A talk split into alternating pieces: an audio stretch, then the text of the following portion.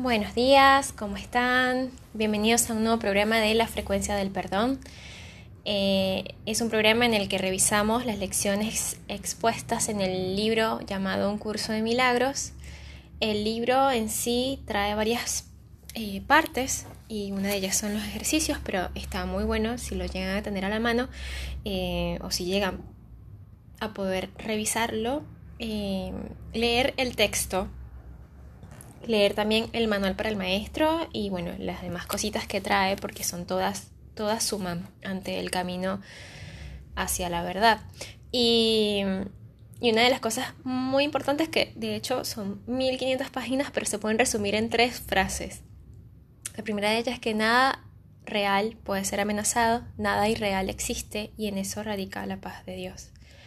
Nuevamente, si de casualidad llegaste a este podcast y, y y, quieres iniciar el curso de milagros, te recomiendo que vayas a otro lado porque estamos apenas en la lección 138 y realmente lo inicié muy tarde, ¿no? Lo inicié creo que en la 113.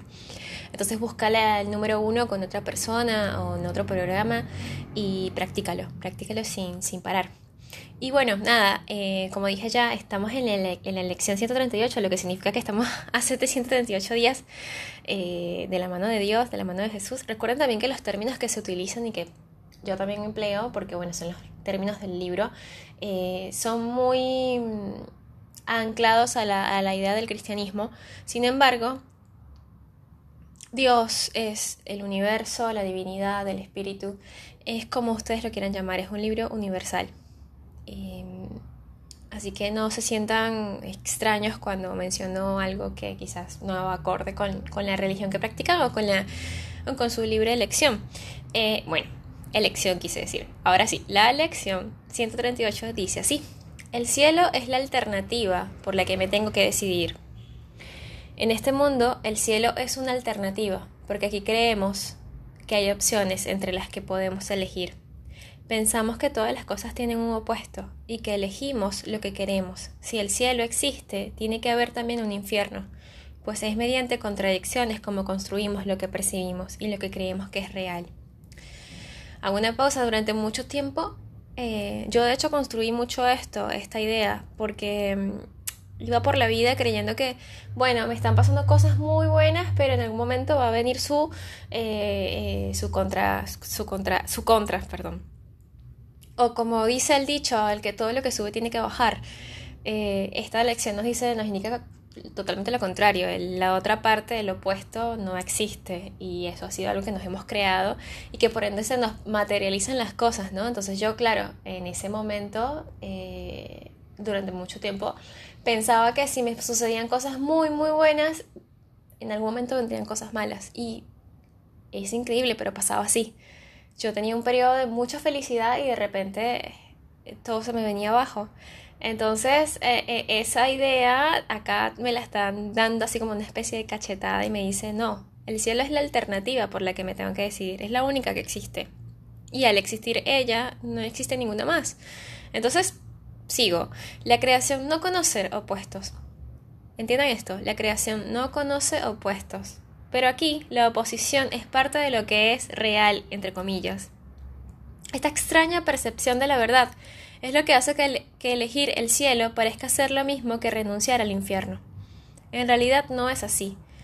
Mas lo que es verdad en la creación de Dios no podrá ponerse de manifiesto aquí hasta que no se refleje de alguna forma que el mundo pueda entender. La verdad no puede arribar allí donde solo podría ser percibida con miedo, pues esto constituiría el error de que la verdad se puede llevar ante las ilusiones. La oposición le niega la bienvenida a la verdad y esto no puede hacer acto de presencia. Fíjense acá, esto está perfecto con el ejemplo que di anteriormente. Yo al estar pensando que, eh, eh, que mi felicidad iba a ser arruinada en cualquier momento, eh, tenía miedo, tenía miedo. Y acá dice, la verdad no puede arribar allí donde solo podría ser percibida con miedo. Entonces, imagínense que yo estuviese leyendo este libro y viene toda esa, esa, esa verdad o esa felicidad que que es lo que significa la verdad, y, y estuviese con miedo, no, no lo voy a poder ver.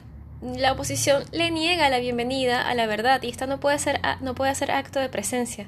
Igual pasó con, con, con mi accidente. Tuve un accidente hace poco y, y la verdad es que fue para, para no estar acá hablando y para estar en el otro lado, en el otro plano. Pero yo en ese momento, ahí ya algo distinto, tenía otra percepción y venía practicando las lecciones del día. Y, y, bueno, no, no sé, posiblemente alguien que me escucha va a decir, no, esta mujer está loca, pero bueno, yo siento que yo viví un milagro, viví un milagro de percepción porque yo sentí mi cuerpo ultra poderoso unos minutos antes de que me pasara el accidente y justo me pasa el accidente que me choca un auto por detrás, me hace volar por los aires y yo no sufro pasó una moto a toda velocidad y supongo que se escuchó. Bueno, eh, y yo no sufro ninguna fractura, ningún daño colateral, ningún daño más allá de, raspones y de perder media ceja. Eh, eso fue algo ah, eh, increíble, pero eso pasó porque yo, yo no quería seguir negando la verdad. No tuve miedo en ese momento. Lo que estaba pasando me entregué por completo. Y de cierto modo tienes que entregarte a la decisión que has tomado porque yo salí ese día de mi casa diciendo, decido que la voluntad de Dios se haga a través de mí. Y bueno, pasó eso. No quiero decir que Dios me hizo que yo chocara, pero lo que sucedió fue una experiencia eh, increíblemente poderosa que hizo un clic y un cambio en mi vida. Me hizo, me hizo vivir algo, algo que, no, que no entendía algo que no podía ver, algo que finalmente lo puedo percibir y que hoy en día, después de un mes y una semana, puedo eh, analizarlo y, e interpretarlo de otra forma o verlo desde otro lugar. Entonces, nada, esa es la invitación. Tú, si mientras tú sientas que, que estás en esa posición de que, bueno, voy a ser feliz, pero a la vez voy a estar triste, o en algún momento esta persona que estoy que estoy conociendo, ponle que estés de novia y estás conociendo una persona, o de novio, perdón, estés conociendo una persona y, y, bueno, ese momento feliz, felicidad por acá, felicidad por allá, pasa un año, el tipo te enamora, la mujer te enamora, y al año eh, todo se empieza a desmoronar. Bueno, esa creencia popular de que no, que el amor dura un año, el amor dura es para siempre. El amor es para siempre, mejor dicho, el amor es eterno. Y, es precisamente eso, siempre estamos eh, poniéndonos opuestos, que es precisamente lo que hace que eh, la verdad no llegue a nuestras vidas. Bueno, voy a seguir porque si no voy a seguir acá hablando de, dando ejemplos y, no es la idea. Elegir es obviamente la manera de poder escapar de lo que aparentemente son opuestos. Tomar una decisión permite que uno de los objetivos en conflicto se convierta en la mira de tus esfuerzos y lo que empleas el tiempo y en lo que empleas el tiempo. Si no tomas una decisión, desperdicias el tiempo y tus esfuerzos se disipan. Estos son en vano y el tiempo pasa de largo sin que te resulte provechoso. No tienes la sensación de haber logrado algo, pues no has conseguido nada ni aprendido nada. El libro constantemente te dice que tú tienes el poder de elegir. Yo elijo el Espíritu Santo. Yo elijo tener la visión. Yo elijo seguir ejerciendo la voluntad de Dios. Entonces, esta es una elección. Elige el cielo. Y es más que el cielo no está arriba, ni está abajo, ni está allá, ni está acá. El cielo está acá, aquí, en el ahora. Entonces, necesitas que se te recuerde que aunque crees enfrentarte a miles de alternativas, en realidad solo hay una alternativa. E incluso esta tan solo aparenta ser una alternativa. No te dejes confundir por todas las dudas que una miriada de decisiones produciría. Tomas solamente una y una vez que la has tomado te das cuenta de que no fue una decisión en absoluto, pues solo la verdad es verdad y nada más lo es. No hay opuestos que se pueda elegir en su lugar, no hay nada que pueda contradecirla. O sea, lo que te quiere decir esto es que siempre ha estado allí la verdad, la única alternativa. No es una cuestión de que tengas que decidir nada, porque siempre ha estado allí, nadie la, nadie la ha movido del lugar y es lo único que es real. En realidad lo que estás decidiendo es que tu percepción finalmente cambie y, digas, hey, yo decido mirar de otra manera esto. Es como lo que le decía yo a algunas personas y lo que practico siempre. Tú ves una persona de manera negativa, pero cuando decides mirar para qué hace esas cosas o para qué sucedió eso, y logras darte cuenta que, que, no existe ningún opuesto, que la realidad siempre estuvo allí, pero la realidad la estabas mirando desde otro lugar. Es decir, no lograbas ver la verdad y no lograbas ver la verdad y, y, la verdad es que en cada hermano y en cada otro, en cada ser humano o en cada ser vivo, está el cielo. Entonces, escoge el cielo. Toda decisión está basada en lo que, ha, en lo que se ha aprendido. Pero la verdad no es algo que se pueda aprender, sino tan solo reconocer. En este reconocimiento reside su aceptación. Y al aceptarse, se conoce. Más el conocimiento se encuentra más allá de los objetivos que nos proponemos enseñar dentro del marco de este curso. Nuestros objetivos son objetivos de enseñanza, que se logran aprendiendo qué son, qué te ofrecen y cómo alcanzarlos. Tus decisiones son el resultado de lo que has aprendido al estar basadas en lo que has aceptado como la verdad, con respecto a lo que tú eres o a lo que eres y a lo que son tus necesidades. En este mundo de enajenante complejidad, el cielo parece ser una alternativa por la que puedes decidirte en lugar de lo que meramente es. De todas las decisiones que has tratado de tomar, esta es la más sencilla, la definitiva, el prototipo del resto y la que hace con todas las demás pueden quedan resueltas también. Incluso si estas ya se hubiesen tomado, aquella seguiría pendiente, mas cuando las tomas, todas las decisiones que estaban pendientes se resuelven con ellas, pues todas las alternativas adoptan diferentes formas precisamente para ocultar la verdadera alternativa por la que te tienes que decidir. He aquí la última y la única alternativa mediante la cual se acepta o se niega la verdad. Así pues, hoy comenzaremos o comenzamos a examinar la decisión que el tiempo tiene como finalidad ayudarnos a tomar. Tal es su santo propósito, diferente ahora del que tú le habías conferido. Ser un medio para demostrar que el infierno era real, que toda esperanza acaba en desesperación y que la vida misma finalmente sucumbirá ante la muerte, pues solo con la muerte se reconcilian los opuestos y que ya que poner fin a la contradicción es morir, y así se considera que la salvación es la muerte, pues la vida se ve como un conflicto. Resolver el conflicto es, por lo tanto, poner fin a tu vida. ¡Wow! ¿Cuántas veces no nos han dicho que cuando alguien muere y era, y era alguien que quizás con sus acciones no demostraba ser coherente o una persona que considerada negativamente para la comunidad, por decirlo de alguna manera. Y se dice eso, bueno, se murió, no logró pagar sus pecados. O sea, la vida, la vida se ve como un suplicio, como algún castigo, como algo que tiene que ser sufrimiento y dolor, mientras que la muerte es el descanso, el descanso de ese dolor. Es el fin del conflicto, es el fin de la, de la mirada kármica, de la mirada pecadora ¿Cuánta mentira en eso? ¿Cuánta mentira? No es así.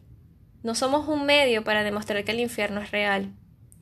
Estas creencias descabelladas pueden llegar a arraigarse profundamente y de manera inconsciente y atenazar a la mente con un terror y una ansiedad tan intensos que les resulta imposible abandonar las ideas que tiene acerca de su propia seguridad. Tiene que ser salvada de la salvación, sentirse amenazada para estar a salvo y armarse de una coraza mágica que la proteja de la verdad. Y estas decisiones se toman de manera inconsciente para mantenerlas a salvo y para que no se puedan cuestionar, someter al escrutinio de la razón o dudar de ellas. El cielo es algo que se elige conscientemente. La elección no puede llevarse a cabo hasta que las alternativas se hayan visto y entendido claramente. Todo lo que se encuentra velado en la penumbra tiene que someterse al entendimiento para ser juzgado nuevamente, mas esta vez con la ayuda del cielo. Todo lo que se encuentra en la penumbra va a recibir la ayuda del cielo para ser juzgado. Y todos los, los errores de juicio que la mente cometió antes se pueden corregir ahora, a medida que la verdad los descarta por carecer de causa ahora no tienen efectos, no se, puede, no se pueden ocultar, pues se ha reconocido su insubstancialidad. Que el cielo se elegirá conscientemente es tan seguro como que se dejará de tener miedo al infierno. Y una vez que se le saque de su escudo de protector de inconsciencia y se la lleve ante la luz, ¿quién podría decidir entre lo que ve claramente y lo que no puede reconocer? ¿Quién podría decidir entre lo que ve claramente y lo que no puede reconocer? Por otra parte, ¿quién podría dejar de elegir entre dos alternativas si ve que solo una de ellas es valiosa, mientras que la otra carece de valor, al no ser más que una fuente imaginaria de culpa y de dolor? ¿Quién titubearía al llevar a cabo una elección como esa? ¿Y a? ¿Y acaso vamos nosotros a titubear hoy al llevarla a cabo? Al despertar nos decidimos por el cielo y dedicamos cinco minutos a asegurarnos de que hemos tomado la única decisión que es cuerda. Reconocemos que estamos haciendo una elección consciente entre lo que existe y lo que tan solo aparenta ser verdad. Mas cuando la pseudoexistencia se lleva ante lo que es real, se ve lo frágil y transparente que realmente es. Ahora no inspira terror, pues lo que se hizo enorme, vengativo y despiadado de tanto odio necesita de la oscuridad para dar cobijo al miedo. Ahora se reconoce que no fue más que un error trivial, sin importancia. Antes de irnos a dormir esta noche reafirmaremos la elección, la elección que habremos estado llevando a cabo cada hora. Y ahora dedicaremos los últimos cinco minutos de nuestro día a la decisión que tomamos al despertar.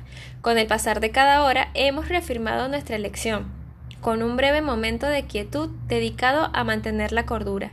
Y finalmente concluiremos el día con lo que sigue a continuación, reconociendo que solo elegimos lo que realmente queremos. El cielo es la alternativa por la que me tengo que decidir. Me decido por él ahora y no cambiaré de parecer, pues es lo único que quiero. Más allá de todo esto, es saber que eh, no existe ninguna otra elección, pues la única elección válida es la verdad. Lo que pasa es que estamos tan eh, percibimos un mundo tan, tan hostil, como dice acá, que de hecho es una demencia, es una locura, porque siempre puedes invertir el pensamiento, siempre puedes darle la vuelta cuando ves una situación complicada, siempre tienes que, y no, y no solamente eso, yo creo que lo más importante de estas lecciones es que te da tanta libertad, tienes tanto libre albedrío que tú asumes la responsabilidad de tus actos y asumes la responsabilidad de lo que te sucede. Porque el otro te sirve, te acompaña, te, te guía hacia la verdad a través de actos. Puede ser que esos actos no te gusten, pero cuando tú logres entender para qué estás viviendo esa situación, para qué está ocurriendo, y bueno, ahí es cuando empieza la verdadera luz. Y lo más importante es tener esto que dice acá, que toda oscuridad sea llevada a la luz, eh, toda oscuridad sea llevada a la luz. Yo te diría que, que que si estás pasando por una situación muy difícil, pregúntate eso, el para qué, y imagina que la estás llevando a la luz. Entrégate, entrégasela al Espíritu Santo y ríndete. Ríndete ante la situación, así sea una enfermedad, sea dolor, sea tristeza. Entrégate y siéntete libre. Siéntete libre por dos cuestiones. Primero, que tal como Jesús también enseñó, nosotros estamos en el reino de los cielos. Por más que sea y que estemos viendo cosas que no nos agradan o que quizás sí nos agradan, nuestro ser descansa en Dios, nuestro ser y nuestra mente está conectada y está conectada con toda la humanidad, como seres co-creadores. Y tú ya elegiste, o sea, ten en cuenta esto, todo problema que esté pasando ahora ya lo resolviste, de alguna manera u otra, tu ser está descansando en Dios. O sea, ¿por qué te preocupas? ¿Para qué haces planes? ¿Para qué te no digo que vivas la vida a lo loco, pero sí saber con conciencia que toda decisión que tomes y que toda angustia y, ansiedad que empieces a vivir no tienen sentido alguno, porque no es el mensaje, ese, no es ese el mensaje. Y ahí, al tener esas sensaciones que son angustiantes, no estás eligiendo la verdad, no estás eligiendo el cielo. El cielo está en ti, hermano, el cielo está ahora, aquí en ti, nada más tienes que mirarlo, nada más tienes que invertir el pensamiento. En lugar de creer que una persona es mala contigo, piensa que es muy buena, mírala con los ojos de la verdad, mírala con los ojos de la verdad. Y si no logras verlo con los ojos de la verdad, trata, trata de, de, de, de, de perdonar, de perdonarlo, decir perdono, te perdono, te perdono. Porque lo más lindo del perdón es que ni siquiera le está haciendo ningún efecto a la otra persona. O bueno, puede ser que sí, pero para la victimización. Ay, yo te perdono, pero bueno, yo, viste, te perdoné. Yo estoy por encima tuyo. Esa es la única función que tiene el perdón. Ahora, yo les estoy hablando del perdón de verdad. El que ustedes en su interior digan, te perdono y me perdono. Y suelten. No sienten alivio. Es increíble perdonar te libera, te saca una carga que tenías en los hombros, una pesadez terrible, un mal humor. No hace falta vivir así, no es necesario. Hay gente que está tan adicta, pero tan adicta a vivir mal, a vivir enojado, a vivir enojado y quejándose de absolutamente todo en lugar de aceptar lo que está pasando y en lugar de decidirse por el cielo. Decidirse por el cielo es decidir no estar más triste, decidirse por el cielo es decidir no seguir creyendo que, la vida es fea. No seguir creyendo que estamos en el infierno. Eso es. En fin, les agradezco por estar aquí conmigo y acompañarme en este nuevo programa y les envío un gran beso y un gran abrazo. Te amo y gracias por escucharme. Hasta la próxima.